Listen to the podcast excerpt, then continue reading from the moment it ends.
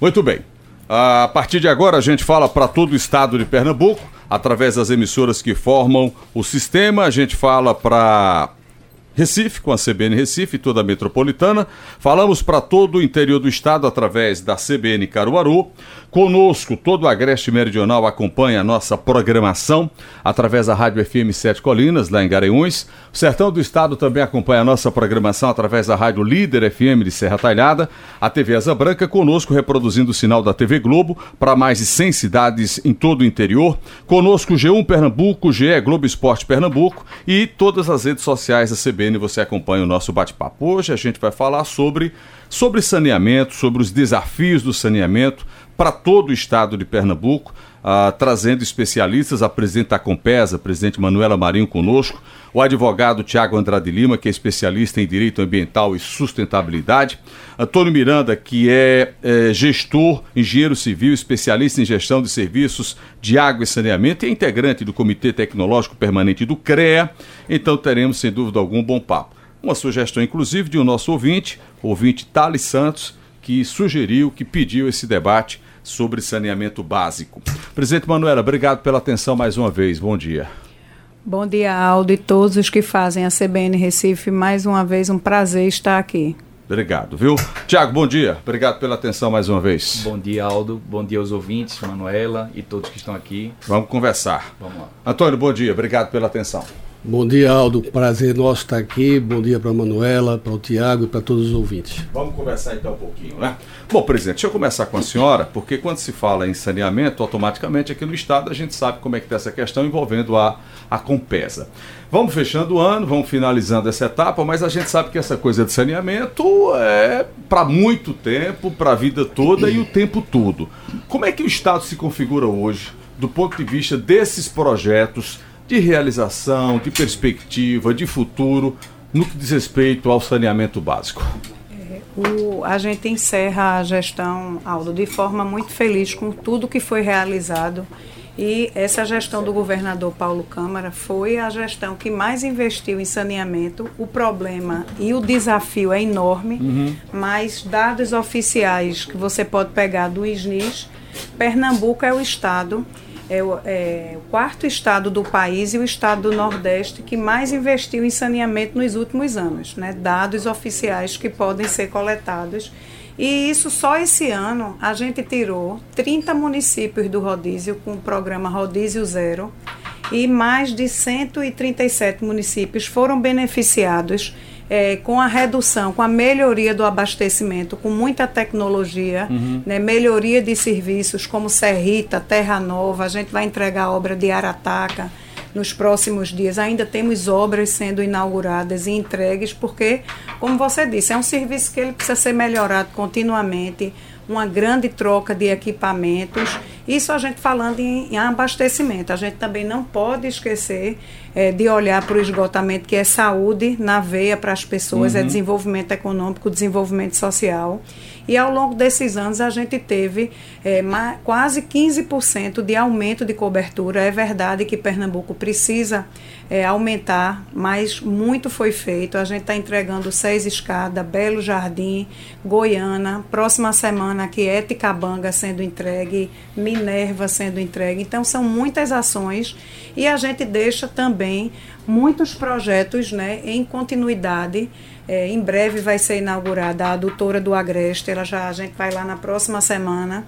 É, tem muitas ações que serão no início do próximo governo. Executadas, já né? é, Não, iniciadas, ah, tá. a, a, é, inauguradas, elas uhum. continuam em andamento. Tá. E a gente tem muitos investimentos que já estão prontos para continuar a ser é, executados. A uhum. gente tem tirado aí muitos empréstimos, né, que faz parte do marco regulatório que as empresas e as concessionárias, e é muito importante que seja dito para os ouvintes que a Compesa acabou de fazer um novo rating, né, que é uma avaliação de mercado que a gente faz. A gente atingiu o, o duplo A, muito bom essa nota, a gente é, subiu muitos níveis uhum. e estamos entre as melhores companhias do país né, na questão econômica e financeira. Uma empresa muito robusta que vai aí continuar prestando e procurando prestar cada vez mais bons serviços à população. Essa questão de saneamento, é, Antônio, Tiago, Manuela, é, a água, né, saneamento, no modo geral, esgotamento, Claro que não é um, um, um, Isso é questão de Brasil, né? Quando você vai para. Existem algumas regiões, evidentemente, do país mais desenvolvidas, como tudo, e outras bem menos desenvolvidas. Essa questão do marco. A importância da ação do gestor, Antônio, para que de fato execute.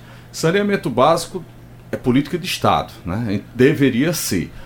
Há essa necessidade, de fato, de se encarnar isso e que o gestor público tenha consciência de que deve ser dessa maneira? Em primeiro lugar, Aldo, é preciso haver uma consciência de todos de que isso não é ação unicamente de companhia estadual uhum. ou de prefeitura ou de governo federal. Isso tem que ser uma ação integrada. Conjunta. Conjunta e, mais do que conjunta, coordenada. Não, é? não pode cada um atirar para um lado. Há muitas muitas, muitas, muitos serviços e muitas obras de saneamento que precisam ser feitas no nível domiciliar. Uhum. Então, se você pegar, por exemplo, as favelas aqui do Recife ou de qualquer outra cidade de Pernambuco, você não consegue, pelas formas convencionais, é, a Compes ou qualquer outra companhia privada que seja, chegar lá e executar uma obra eh, de maneira convencional. Né? É, eu fui secretário de saneamento do Recife e nessa época nós precisamos fazer verdadeiras pré-urbanizações uhum. para poder entrar com rede de água e com rede de coleta de esgoto nas, nas áreas Por mais conta carentes. do crescimento desordenado. Com o crescimento desordenado e da falta de infraestrutura. Veja, saneamento é um, uma disciplina, vamos chamar assim, é extraordinariamente vinculada às condições socioeconômicas. Uhum. Então, onde há pobreza, há problema de saneamento e você não consegue resolver um sem resolver outro. outro. Então, as condições urbanísticas dos lugares, é, às vezes são terríveis. Como é que você saneia uma casa que tem dois cômodos e moram 15, moram 15 pessoas? Que não tem um, um vaso sanitário. Então, quer dizer, é, é, complicado e isso envolve. É portanto, mais complexo do que muito se imagina, mais né? complexo, muito mais, muito mais caro do que simplesmente os custos que se, se apuram para fazer obra de água individual, né? Exato, coisa, exato. Né? Porque veja, uma coisa que a gente precisa sempre ter em perspectiva é o ponto de vista do cidadão de quem precisa do abastecimento uhum. de água e do esgotamento sanitário. Não, não do ponto de vista ao contrário, o que, é que a gente pode ofertar, o que é que ele precisa. Okay. Então, veja, no censo de 2010, nós vamos ter o censo mais atualizado é, agora. agora. Em 2010, nós tínhamos em Pernambuco mais de 16 mil domicílios sem banheiro.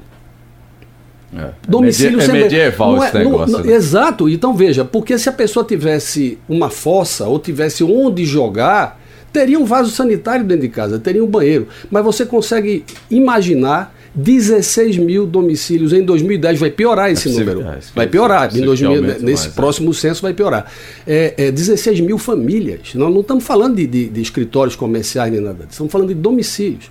Então, veja é preciso ter uma consciência, respondendo a sua pergunta, é preciso ter uma consciência muito grande de todos os gestores, de todos os níveis, desde o nível local até o nível federal, de que é preciso haver ações integradas, ações coordenadas, cada qual no seu papel, cada um fazendo o seu pedacinho para que as coisas aconteçam de maneira sustentável. Uhum. Pernambuco e vários outros países, vários outros estados do país, e em vários outros países também, nós encontramos obras que eh, ficaram obsoletas uma semana depois da inauguração. Por quê? Porque não tinha uma estrutura de manutenção, de operação adequadas.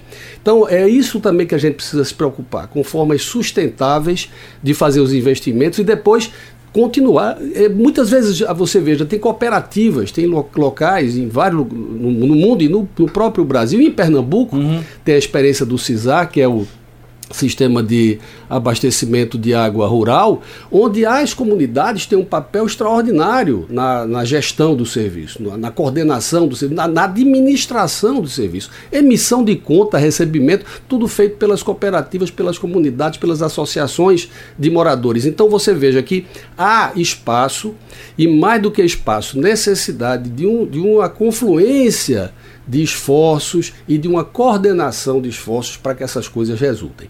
Eu acho que já passou o tempo de achar que obra, obra enterrada não dá volta. Eu acho que isso está superado. Uhum. As pessoas, quando recebem o benefício, elas sabem valorizar. É verdade. E é, é, nós temos experiências várias aí a respeito disso. Então, o que precisa haver é esse, esse, esse esforço continuado de investimentos e de coordenação para que o resultado seja sustentável. O senhor citou nessa questão de sustentabilidade, de meio ambiente, e aí deixa eu já puxar o Tiago para a conversa, porque ele lida muito com isso. Todas essas ações devem ser integradas, né, Tiago? É, exatamente, Aldo. Você começou a sua fala falando da, da necessidade de que houvesse o, o, que, que fosse uma atividade perene né, do Estado, que a mão do Estado fosse perene e atuante nesse sentido. Mas a gente não pode desconsiderar que existe um tempo político disso, né? Uhum. E a cada momento a gente vê debates aí, inclusive no, em Pernambuco e nacionalmente ocorreram debates nesse sentido. E a governadora aqui em Pernambuco, ela mostrou-se favorável ao que a, a outra candidata chamou de privatização, por exemplo, que não é o caso, né? Mas é importante dizer que a gente está passando por um processo de transição e, e, e, isso precisa que seja internalizado como realmente uma política de Estado, não uhum. de governo. Né? Uma política que tenha continuidade da forma que já está, ou seja, você tem um é, marco bem estruturado. fazer para começar, é. no, no, a gente tem uma, uma declaração há dois dias atrás do Guilherme Boulos, que, é uhum. é, que faz parte da transição nessa área das cidades, e ele dizendo que ia rever o marco do, é. do saneamento no Brasil. Isso é muito preocupante, você diz, no momento desse, trazer uma afirmação dessa, até ele não de colocou... De repente você pode voltar a puxar o freio de né? mão, né? volta a estaca zero. A é. gente estava se falando aqui com muita propriedade. Como que a gente tantas precisa... outras coisas, viu, que está se discutindo aí de maneira irresponsável. E a gente comentando o quanto a gente precisa de mais recursos, de atração de capital privado, de empréstimos, né, que a gente precisa para poder fazer acontecer e diminuir esse espaço de tempo para trazer o saneamento para a população toda, universalizar, que é o objetivo do marco, e em contrapartida a gente dizendo que chamando isso de privatização, dizendo que é irregular é. e etc. Então, assim. Quer dizer, a caça essa, do voto irresponsável, tem essa coisa política. Essa também. percepção ela tem que estar muito clara do que se quer. Uhum. Não é simplesmente dizer eu quero que o saneamento básico aconteça, mas é, como é que ele vai acontecer, ou como vai acontecer, né? Uhum. A gente tem dados aí que é, é, um, é um pouco de, de mudança da perspectiva de assim, o, o, gasto no saneamento ele é um investimento. Claro. Né? Então ele não pode ser considerado como saúde, custo nem como despesa. Né? Não só para a saúde, né? Tem um, tem um instituto que eu até anotei aqui para trazer para vocês, o Instituto Trata Brasil. Uhum. Ele trata aqui, de, ele traz alguns dados assim de que o próprio, no próprio ensino há uma, uma diferenciação. Então, assim, é, tem, foram feito um, um, foi feita uma pesquisa e disse que as pessoas que residiam na moradia sem saneamento tinham um desempenho de 10% menor do que aquele no Enem, do que aqueles que residiam em moradias com saneamento. Perfeitamente. Então, assim, você trata em vários, em ah. vários aspectos, você tem várias. É, é, você pode enxergar o cenário por várias amplitudes, né? Uhum. É, o, o, esse que o Antônio citou aí dessa questão do, da obra da obra subterrânea que não dá voto. Veja, outro dia o prefeito Igarão esteve aqui, o prefeito Sivaldo Albino, e ele disse, Alto, qual é o problema que eu estou passando agora aqui na cidade? A gestão anterior calçou 10 ruas. E as pessoas, né, ó, rua calçada, só que agora todas essas ruas que foram calçadas foram destruídas por conta de chuva. Por quê? Porque em nenhuma dessas ruas houve é, a, a, obra de infraestrutura, drenagem. de drenagem, essa coisa toda. Então, não adianta remendar. Vai ter que tirar tudo fazer, fazer essa obra de, de, de, de subterrânea que tem que fazer para poder calçar de novo. Então veja, é a questão da política, né? Não é obra que perpetua, é obra marcada por, por episódio. Isso termina complicando e muito. E, e tem um, uma questão que é bem importante, assim, a, a obra precisa ser bem feita, Sim. né? Essas obras Sim. precisam ser bem feitas. E obra bem feita é duradoura. E, e elas precisam ter uma manutenção adequada também. também. Então, assim, Verdade. os próprios municípios carecem de recursos para cuidar disso. Então, uhum. existem brigas. Eu estava há um, um, tempo atrás, agora, há um mês atrás, eu estava lá em Altamira com aquela questão de Belo Monte. Eles têm um condicionante ambiental lá uhum. que eles precisam entregar o sistema de saneamento. Certo. Só que a prefeitura não quer receber. Não quer receber porque não tem condições. De manter. Aí não, tem, não tem condições de manter. E aí, quem é que toca isso? Porque um, um é sistema mal administrado, né? ele, ele dura muito pouco tempo. É loucura, ele passa a ser obsoleto e passa a virar ali um problema de saúde pública, igual como se não tivesse um sistema, né? Presidente Manuela, nessa questão de cidades, né, a gente tem 180 municípios. E a gente sabe, é, no, no, geral, o Estado é, saneado quanto é no, no, geral? A senhora tem essa informação? O Estado tem uma média geral de 28%. De saneado. Isso. Que é pouco. É pouco. Não é? Quando você vai para abastecimento de água, o Estado totaliza em quanto? Atendimento? 95%. Que já é razoável. Sim. E quando você fala em perder água, o Nossa, Estado desperdiça quanto? Em torno de 40% a 45%. Que é muita coisa. Muita coisa. É? Mas aí a gente precisa ver, Aldo, quanto a gente já avançou. Certo. Né? Não, Era não, 60%. Só, só para a senhora, só a senhora repassar esses números, mas Sim. eu queria só desdobrar a pergunta que é em cima do que o Tiago citou aqui. Como é que é essa relação com os gestores? Porque cada cidade tem o seu prefeito, que em tese deve chamar a responsabilidade para você. Na, na no, no, colaborativo, na manutenção da obra, no que a Compesa entrega, no que eu vou fazer. É, essa coisa existe? Tem aquele gestor de fato que chama a responsabilidade ou tem muito aquele que empurra também? Veja, é parei. É, tem, tem os, os gestores hoje, eles estão muito mais é, preocupados certo. e cobrando, né? E sendo parceiros uhum. da companhia no sentido de procurar resolver a questão tá. do seu município. Cada um então, resolvendo seu problema. Cada um resolvendo seu problema. É, eu acho que, falando um pouco do marco, junto uhum. com a gestão municipal, ele tem trazido muitos avanços que a gente entregou ano passado, um estudo de viabilidade de cada município. Pelo menos é uma diretriz, né? Isso. Tem uma diretriz Ou assim. seja, a gente, cada município, a gente sabe quanto né, a gente precisa investir por ano e qual o avanço de cobertura de água e esgotamento. E a partir disso é que a gente vai a busca de alavancar os recursos. Então, os prefeitos têm acesso tem um mapeamento feito, ao né? mapeamento, a esse processo feito, e a partir de quanto a gente precisa investir da cobertura, que você desenvolve os projetos. A gente tem muitos projetos já desenvolvidos, a partir disso você precisa saber você não faz um projeto de infraestrutura para amanhã, você faz ele a fim de plano, para uhum. 20, 30 anos, para uma população a partir de um censo né, que vai. Exatamente. Então, a gente faz todo esse planejamento e a partir desse planejamento a gente conversa com os prefeitos e os projetos eles vão saindo do papel. Nem sempre só são projetos. Tem muitos locais que são melhorias operacionais. Uhum. Por exemplo, recentemente a gente fez uma, uma grande operação em Alto do Céu paralisamos por três dias o serviço né, e fizemos vários serviços atrelados de redução de perdas e com perto de um milhão de reais a gente é, injetou mais 100 litros por segundo no sistema. Para você ter ideia, 100 Perdeu litros por menos segundo. e oferta mais. A gente investiu muito pouco uhum. para você gerar 100 litros por segundo. A Arataca é uma obra que a gente vai jogar 100, 500 litros por segundo e vai custar 120 milhões. A gente está botando 100 litros por segundo com um milhão. É um ganho enorme. Uhum e tem cidade que a gente abastece com 20 litros por segundo. Então, 100 litros por segundo no sistema é, são quase 300 mil pessoas sendo atendidas. É muita gente e são melhorias operacionais. Claro. Que você cuida de vazamentos, de perdas físicas e aparentes, muita perda comercial também, que é o não faturamento. Uhum. Então a gente também está com. A gente é, colocou uma série de sistemas de telemetria, né, de inteligência artificial na nossa rede aqui na metropolitana. Tecnologia, né? Muita tecnologia que está possibilitando a gente fazer essa melhora. Quer dizer, houve um avanço grande então nesse aspecto por parte muito, do Estado, né? Muito grande. Esse ano aqui na metropolitana a gente tirou 800 mil pessoas do rodízio. Então, é quase um milhão mais 800 mil pessoas. Então, Não. isso é muito bom. Agora, cada como você citou, né, Antônio? Cada cidade com sua característica também, né? E o gestor é importante para isso, né?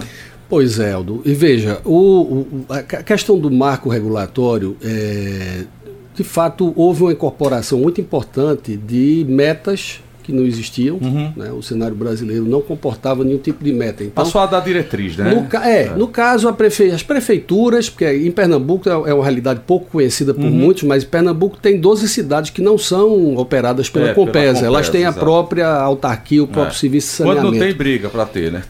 Essa coisa. É, também tem isso. Mas, enfim, seja qual for o prestador do serviço, é, ele não tinha contas nenhuma a prestar. É. Essa que é a grande verdade. Eu faço no Brasil, pronto. o que eu fizer tá foi porque quis, o que eu não fizer também não, não tem não quem me nada. cobre, não tem quem possa me exigir nada. Então o novo marco regulatório, ele foi muito importante porque ele trouxe pela primeira vez na história do Brasil metas ou seja, objetivos com prazos e obrigações muito claras. Qual, é o, qual foi o grande problema do novo marco regulatório e que precisa ser revisto? As, a, a, parte infralegal, ou seja, aquilo que tudo que foi matéria de decretos uhum. e matéria de regulamentos e, e, e, normas da Agência Nacional de, de, de, de Águas, extrapolou é, da, da, desta obrigação, desta necessidade, para uma verdadeira tentativa de tentar sufocar, asfixiar os prestadores públicos de serviço. Tá. Então houve aí um direcionamento repito, da parte infralegal, aquilo que não está na, na, lei, uhum. aquilo que foi objeto de decretos, é, e que é, invi tentou inviabilizar, é, por exemplo, a própria Compesa. Quer dizer, a Compesa, por um triz, conseguiu ser aprovada de acordo com os, os elementos desse novo marco regulatório. Isso, evidentemente, precisa ser revisto. Claro. Né?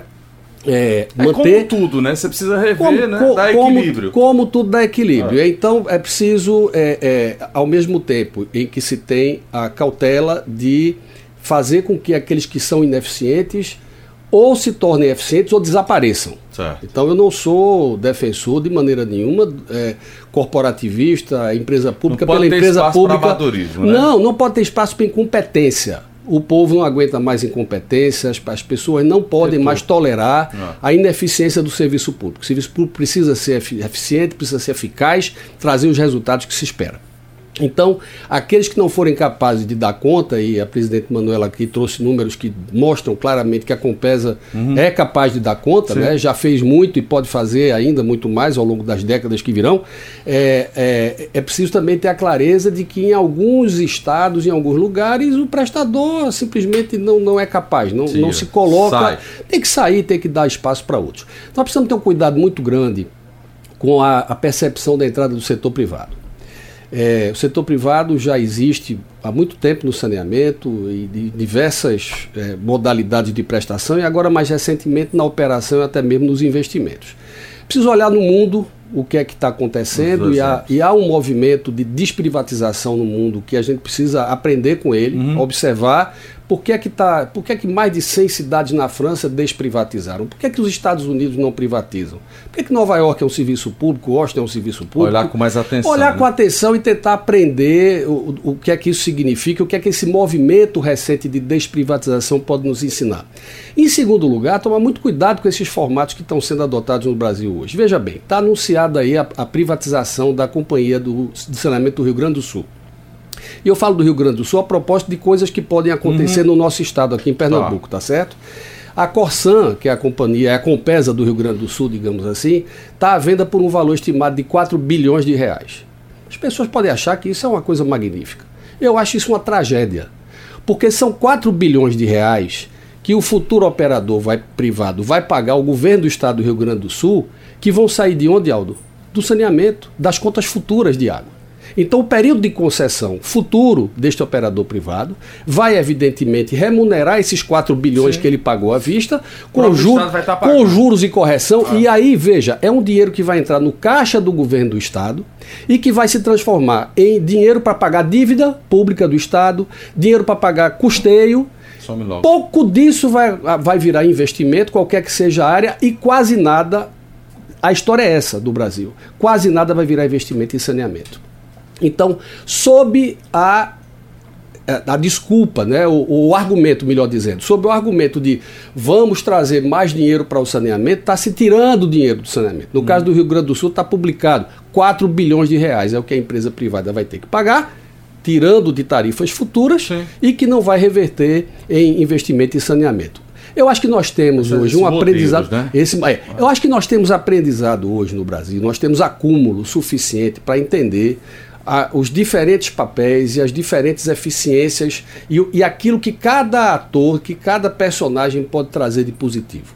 Setor privado, sem dúvida nenhuma, setor público, melhorado, com, com mais eficiência, no seu aspecto do governo uhum. federal, como órgão financiador e, e, e digamos, é, é, propositor de, de, de, de normas e, e, diretrizes e tudo mais, é, e, financiador, já disse, o governo do estado também como financiador e como gestor através das suas companhias estaduais e as prefeituras também como financiadoras ah. e como gestora daquilo que puder ajudar. Todos os entes, né? Todos os entes em coordenação e de forma sinérgica. Perfeito. Deixa eu pedir permissão para os senhores, para a senhora, tem intervalo, a gente volta já já.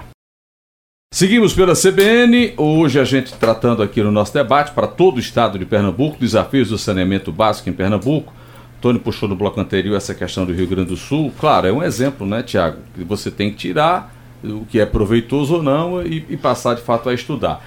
Uh, quando a gente vem para essa, essa realidade local, Tiago, aí eu vou para você que lida direto com, com essa questão dos gestores. Há esse interesse da, da, daquele gestor de fato de se debruçar sobre esses temas tratados, por exemplo, e trazidos aqui pelo, pelo, pelo Antônio?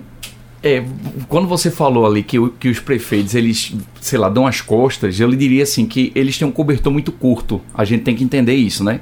Muito por conta do processo que eles viveram, é. que eles pegam a gestão. E cada né? cidade tem uma realidade bem diferente. É, e, pois é, então os custos são muito elevados, custeio, como, como é, é, Antônio bem falou, bem elevado também. Então, assim, na, o que eles. Eu, eu acredito que eles não têm a, a, a visão de longo prazo, ainda está sendo internalizada por meio dessas parcerias. Porque, uhum. assim, também discordo veementemente de privatização, mas acho que uma, o, o, tipo da parceria público-privada, pelo tempo que ela tem, pelo tempo do, do projeto, né, que são de 30 anos, ela traz uma segurança jurídica para o empreendedor sem que o poder público perca a autonomia em cima é. do negócio.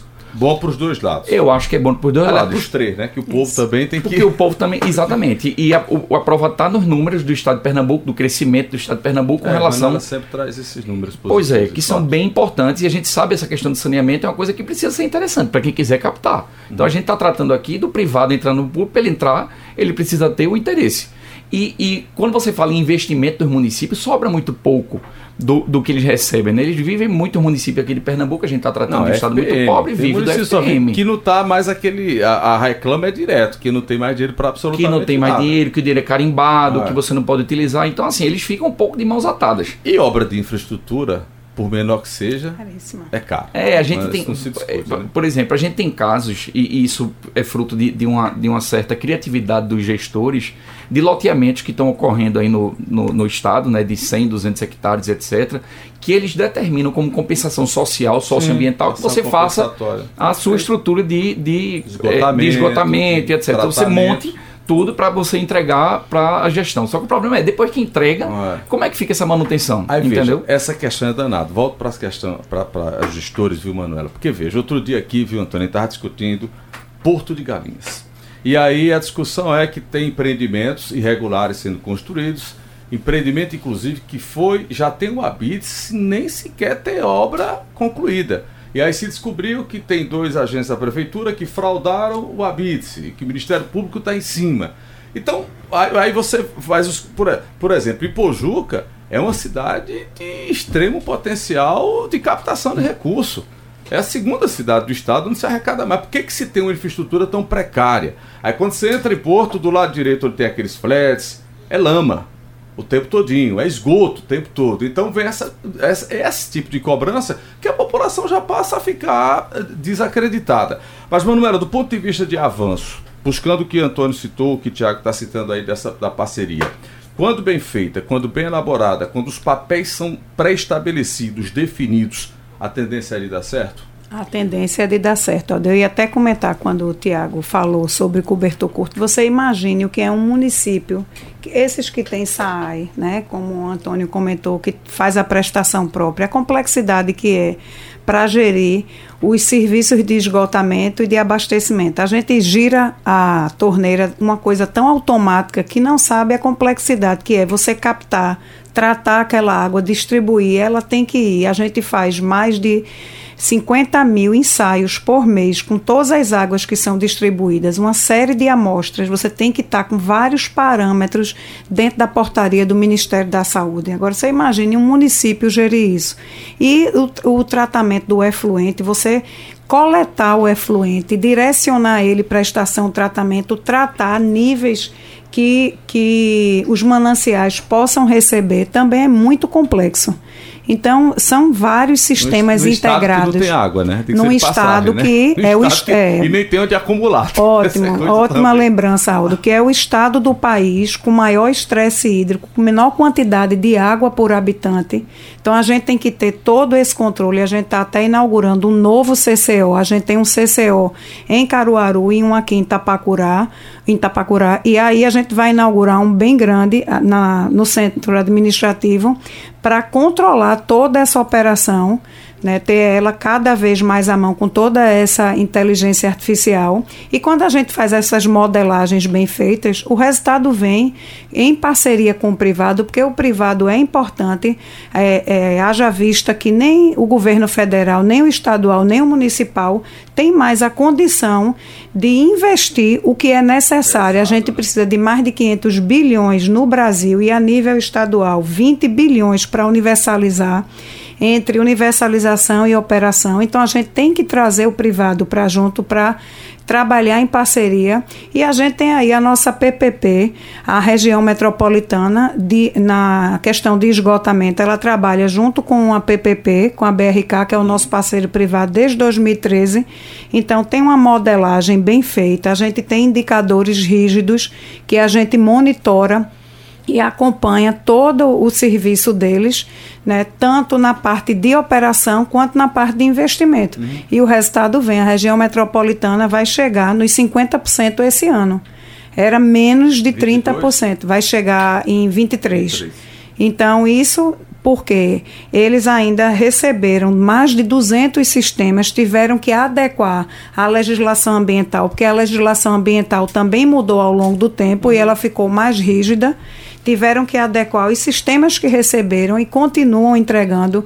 Nesse momento, a gente tem obra em praticamente todos os municípios da região metropolitana, é, obras que já estão em alguns municípios na segunda etapa, porque a primeira já foi entregue. Então, a gente vem avançando com a cobertura e a gente vem trazendo o que é que a gente busca, que é a universalização. Então, a gente tem modelado também é, mais três PPPs para o resto do estado, mas isso a gente vai deixar a cargo da próxima da transição, da uhum. próxima gestão, se vai querer seguir com esse plano, com esse planejamento de deixar todo o estado no que tange a esgotamento para fazer novas PPPs ou se vai se buscar vai novos arranjos aí a gente Entendo. O jogo vai ser decidido é. no próximo. Não é nada que quando você vai. É muito ampla essa coisa e, um, infelizmente, um problema termina puxando o outro. Vocês falando, eu estava lembrando que essa semana eu conversei com o pessoal do TCE nessa questão do aterro. Porque desde 2014 tem essa questão do aterro sanitário e você tem o estado ainda com 10 cidades e cidades razoáveis, cidades grandes que ainda mantêm lixão que é outro problema sério do ponto de vista para lençol freático, não é, chuva, aquela coisa tudo, o caos. E os gestores, aí vem essa questão, não, não tenho condição de fazer isso, não tenho condição de fazer isso. Aí a gente pergunta, por que o senhor não faz uma ação consorciada? Será que o consórcio seria uma boa saída? Como já existe a captação eh, de, de, de lixo através de consórcio. Mas bate, Tiago, de novo na questão do gestor. E, e, nessa alegação de que nunca tem dinheiro, de que nunca pode fazer nada. Por exemplo, questão do lixão, Araripina, que é uma cidade razoável, tem uma, uma economia local que funciona bem, tá desse jeito, tem lixão. E se aplica a razão de não ter dinheiro para fazer um aterro. É, quando você fala de 2014, na verdade a lei é de 2010, né? Desde 2010 é, é. haveria necessidade de se Exato. acabar e deu-se o prazo Exato. de quatro anos. Exato. Por Aí isso que 2014 e foi protelando. Agora deram o prazo final até março. É, né? naque... O TCE está dando para essas cidades, né? Naquele momento, o que aconteceu foi uma enxurrada de dinheiro para a criação de aterros sanitários. Então, muitos aterros foram criados no país e aí vem o problema da manutenção. Se você não, não, não traz, não faz uma boa manutenção no aterro sanitário, ele vira um lixão Sim. de novo, né? Sim. Então, todos os estados, tem muito, tem muito município daqui que recebeu dinheiro, fez um aterro e não operou direito e deixou isso virar um lixão novamente. Então, realmente, isso pega muito, bate muito com a questão do do gestor. E acho também que isso é questão da mudança de perspectiva. Uhum. Por isso que eu cito novamente esse estudo do, do Trata Brasil. Ele diz o seguinte: é, que a universalização do saneamento traz 1,4 trilhões em ganhos para o Brasil, principalmente de ganhos de produtividade, isso é, pessoas faltam menos ao trabalho e tem um, e tem um melhor desempenho escolar, ou seja, investimento em saneamento estimula o desenvolvimento econômico. Isso eu acho que é a virada de chave de quem, de quem, pensa, de quem pensa a longo prazo. Né? Se, você, é, se você imaginar que aquilo ali é um problema que você está resolvendo pontualmente, é diferente você pensar que isso é um desenvolvimento. Você vai trazer desenvolvimento econômico para o Estado é, em, em Agora, paralelo a esse dinheiro, né? Vamos lá, vou sacudir para vocês, Antônio. Um país desse tamanho, com 5.470 municípios, né? cinco regiões, você tem aqui cinco ou seis países dentro de um só. Essa grandeza de país também termina complicando, atrapalhando um pouco? Não, Aí você diria... vai dizer, não, os Estados Unidos é grande, ok. Não, não. não vou fazer essa comparação, não. Mas vou dizer a você o seguinte, que é, nosso país é diverso e comporta diferentes modelos, diferentes né? arranjos né? para resolver as não diferentes um realidades. Padrão, né? Não, veja, o que é que você tem que ter como padrão? O objetivo de universalizar. Você tem que ter como padrão o objetivo de prestar um serviço de boa qualidade, de, de usar tecnologias que sejam sustentáveis para que aquilo. Contribui-se para isso, né? Você, a, a, diretriz central, a diretriz nacional tem que ser essa, tá certo? É, mais do que esse, esses indicadores que Tiago corretamente mencionou, você imagine o sofrimento de quem tem que se acordar de madrugada para guardar água para é. poder cozinhar na manhã seguinte. Verdade. Quem não tem água para tomar um banho. Ah, quem vive de cisterna aí no interior. Exato. Né? Então, então, lá... então em, em, primeiríssimo lugar estão as questões de saúde pública e as questões de, de bem-estar, de, de um mínimo de, de dignidade humana, né, de Sim. conviver com, com aquela situação. É, o que eu quero dizer é que, com essa diversidade que nós temos no país, seja do ponto de vista geográfico, de regime de chuva, de uhum. estresse hídrico, de condição socioeconômica, de clima, né? Seja, nós temos hoje experiência para é, estabelecer o melhor modelo, pra o melhor arranjo para cada uma dessas situações. É. Então, o, o, tamanho do é, país não assusta. Está usando muito de tecnologia para isso. Exato. O tamanho do país não assusta, Aldo, nesse uhum. sentido. Né? Ele, pelo contrário, nós temos ao mesmo tempo que uma realidade bastante diversificada, nós temos também soluções adequadas a, a, cada uma dessas realidades. A chave de tudo está naquela equaçãozinha que a gente já conversou. É você ter diretrizes a nível uhum. central, ter um financiamento robusto e, e, e, e permanente. É, não pode viver de, de espasmos, tá certo? Agora põe não sei quantos bilhões no saneamento, daqui a três anos furo não tem mais nada. para isso, fura o teto para aquilo. Você tem que ter, você tem que ter um planejamento, é. É, digamos assim, é, bastante de longo prazo. Linear, né? É, é, não necessariamente linear, mas seguro. Tá. Né? Que você saiba o que é que você tem que pra gastar, investir, o quanto você tem que ter, respeitar esse planejamento. Uhum. Porque também, veja só, o setor privado não só opera, o setor privado também constrói, também faz projetos, claro, tá certo? E para você ter uma equipe capacitada, manter essa equipe dentro de casa, você precisa dessa dessa permanência uhum. de demanda. Então, você ter de repente um, uma grande demanda, você eh, imagina que as empresas de projeto, as empresas de, topo, de topografia, de construção de saneamento, vão se, se organizar e se equipar para dar conta dessa demanda. Depois de três ou quatro anos, aquilo cai, drasticamente, as empresas vão fazer o que com essas é, pessoas? É. Vai, vai, vai perder toda vai essa embora. equipe. É. Então, a, a, permanência de um planejamento, tá certo? Você ter previsibilidade uhum. é extraordinariamente importante para pensar em, em, soluções de longo prazo, Aldo. Não há, não há, não há saída de curto prazo para um problema tão, compre, pra, tão complexo. Não tem mágica. Vamos para mais um intervalo, para a gente voltar já já com a última parte do debate. Seguimos pela CBN e as emissoras que formam o sistema. A gente fala para todo o estado de Pernambuco. A CBN Recife, CBN Caruaru, o Agreste acompanha a gente com a Rádio FM Sete Colinas, o Sertão através da Líder FM. Ah, conosco aqui na CBN, Tiago Andrade Lima, advogado especialista em Direito Ambiental e Sustentabilidade, o engenheiro civil especialista em gestão de serviços de água e saneamento, integrante do Comitê Tecnológico Permanente do CREA, Antônio Miranda, a presidente da Compesa, Manuela Marinho. Presidente, nessa reta final de bate-papo, Claro que a gente ainda vai fazer balanço outro dia das suas ações na Compesa, mas veja, o que, é que a gente pode dizer hoje de concreto? Avançamos nessa questão do abastecimento, avançamos na questão do saneamento e a tendência de continuar avançando isso pelos mecanismos que foram colocados e implantados? Com certeza, Aldo. É uma grande tendência. A gente é, deu um olhar e muito investimento para a melhoria da área de operação com esse é, programa Rodízio Zero. Então, tem muitas ações é, em torno de tecnologia, de inovação, que vão continuar é, nos próximos anos. Né? É, implantamos mais de mil equipamentos de telemetria na região metropolitana, tem 2.500 para ser entregues uhum. no interior. Então, isso vai trazer também um maior controle operacional e tem muitos, muitas outras ações que elas continuam e a tendência é continuar esse número. A gente tem um planejamento, a companhia tem um planejamento de melhorar cada vez mais e de se avançar, uhum. né? Tanto não só com a universalização do abastecimento, mas com a intermitência, claro. né?